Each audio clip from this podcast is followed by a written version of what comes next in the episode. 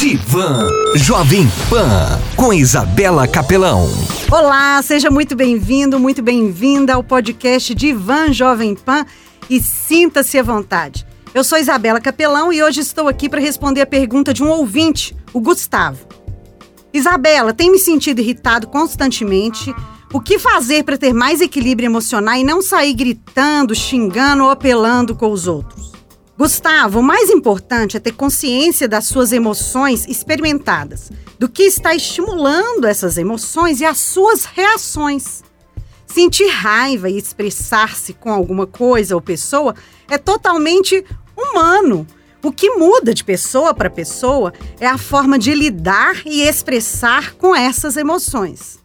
Alguns costumam expressar a raiva negativamente por meio de gritos, xingamentos, brigas físicas e comentários ofensivos. Porém, é possível expressá-la de forma positiva e saudável para o corpo, para a mente e para o ambiente. Aceitar o fato de que as pessoas são diferentes e saber lidar com esse fato, ter paciência com o jeito e com o tempo de outras pessoas, ter empatia é muito importante, ou melhor, é necessário e buscar maneiras de lidar com as situações que provocam esse sentimento para administrá-las positivamente, ao invés de evitar as emoções negativas. Além disso, Gustavo, não seria educado e nem adequado você gritar, xingar ou apelar com os outros, não é mesmo? Até porque esse tipo de ação pode comprometer outras questões em sua vida e ser considerado ato de violência e até assédio moral. Quando o emocional está abalado, é comum ter sentimentos como falta de motivação, frustração na vida afetiva, nos objetivos pessoais e profissionais difusos, irritabilidade, falta de concentração, comportamentos apáticos, insônias e procrastinação frente às suas atividades diárias. Em casos mais graves, pode chegar até um burnout, a princípio, pensar em ter equilíbrio emocional parece utopia, coisa de outro mundo. Mas não estamos aqui falando para você virar zen do dia para a noite. O equilíbrio emocional é fundamental para quem deseja ter uma vida mais saudável e feliz. É uma habilidade que contribui para tornar-se mais consciente dos pontos que você precisa melhorar. Está relacionado ao autocontrole e ao conhecimento de si mesmo. É saber se comportar, reagir e tomar decisões mais adequadas. Deu para ter uma visão do que é ter equilíbrio emocional. Mas o que fazer? Eis a questão. Uma das maneiras de obter mais equilíbrio emocional é gerenciar as próprias emoções, e o autoconhecimento é peça fundamental para você aprender a agir ao invés de reagir a um determinado acontecimento. O conhecimento e aplicação de técnicas de relaxamento e de alívio do estresse também são de extrema importância. Técnicas de respiração consciente, por exemplo, inspire em cinco tempos, pare durante cinco segundos e expire durante cinco segundos. Fazer isso umas três vezes ao dia, sabe? Isso ajuda muito. Então, inspirando cinco um, dois, três, quatro, cinco. Para. Cinco segundos. Um, dois, três, quatro, cinco. E expira. Um, dois, três, quatro, cinco. Isso ajuda a relaxar muito. Pratique meditação, mindfulness ou atenção plena, que é concentrar-se no momento presente. Tem aplicativos onde você pode fazer uma meditação guiada. Pode escolher voz feminina, voz masculina e em diversas línguas e diversos profissionais. Vale a pena experimentar. Nos meus atendimentos, eu tenho utilizado bastante a meditação e o mindfulness. Muitas pessoas me falam: "Ah, Isabela, eu não dou conta de ficar parado, meditação não é para mim". Enfim, em outro podcast eu entro mais em detalhes sobre a prática da meditação.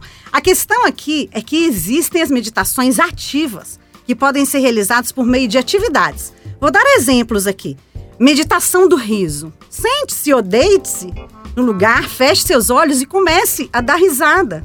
No início é forçado mesmo, até se tornar natural. Fica ali uns 10 minutos dando risada. Isso é só para te estimular. Outra opção é dançar ou pular desordenadamente, ou seja, sem ficar presa a um ritmo ou a um tipo de dança.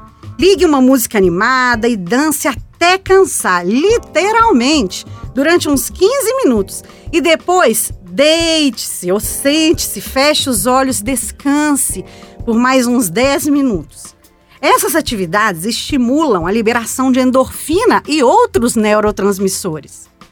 Uma forma de aliviar a pressão é buscar válvulas de escape. Uma forma de acalmar a mente, mudar o foco dos pensamentos, buscar o que te proporciona prazer e tranquilidade. Esse termo, válvula de escape, vem da mecânica e trata-se de uma válvula que abre-se automaticamente, permitindo a saída de fluidos quando a pressão interna é muito alta e ultrapassa os níveis de segurança. Seguindo essa analogia, se máquinas e motores precisam de uma válvula de escape para continuar trabalhando, o nosso corpo e nossa mente, que trabalha muitas vezes sob pressão, não seria diferente, né, Gustavo? Por isso, é essencial que você tenha ou desenvolva essas válvulas de escape emocional. Meditações ativas são exemplos de válvulas de escape. Tem gente que gosta de desenhar, fotografar, correr, ou praticar esportes e atividades físicas, curtir a natureza, cozinhar. Então, veja aí quais podem ser as suas válvulas de escape. Faça a escolha de uma atividade ou hobby que não cause problemas futuros ou se tornem até hábitos nocivos, hein? Ah, e para praticar atividades esportivas e até meditação ativa, consulte seu médico e acompanhe seu estado de saúde. Isso é primordial. Tem uma técnica que eu adoro e vários clientes meus usam e também falam que é simples e prática e ajuda bastante a controlar esses impulsos momentâneos. Então, estabeleça uma pausa de 6 segundos entre o estímulo, que é o acontecimento que ocasionou a raiva, e a reação. Esse tempo vai permitir que você mude o foco e haja de forma mais racional, em vez de simplesmente reagir ao estímulo de forma impulsiva. O que você pode pensar após o gatilho gerador da raiva para lhe dar uma pausa de pensamento e mudar o foco? Por exemplo, contar até seis em outro idioma, no due, tre, quatro, cinco e seis. É, o nome de seis capitais mundiais. Vamos lá, vamos lá. Londres, Roma. Ixi! Pois é, aí você pensa nessas seis capitais mundiais, seis lugares que você deseja ir após a pandemia nome de seis colegas de trabalho, isso ajuda a mudar o foco e não reagir impulsivamente. Desenvolver equilíbrio emocional pode fazer a diferença nos resultados que você obtém na vida, já que pode afetar negativa ou positivamente a sua vida em todas as áreas.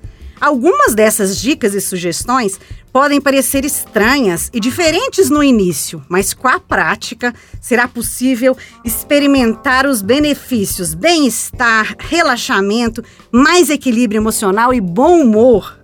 Aí eu te pergunto: você prefere experimentar essas novas opções ou continuar estressado, irritado e acabar com a sua saúde física, mental, relacionamentos e vida profissional? A escolha é sua. Pense nisso. E você, ouvinte desse podcast, te convido a me seguir lá no Instagram, isabelacapelão.meusmiolos e no blog meusmiolos.com.br. Se tiver alguma pergunta, alguma dúvida, comentário, quiser bater papo, fazer terapia, exercitar os seus miolos, me chama lá no direct, isabelacapelão.meusmiolos. E até o próximo podcast Divan Jovem Pan. Você ouviu Divan Jovem Pan com Isabela Capelão.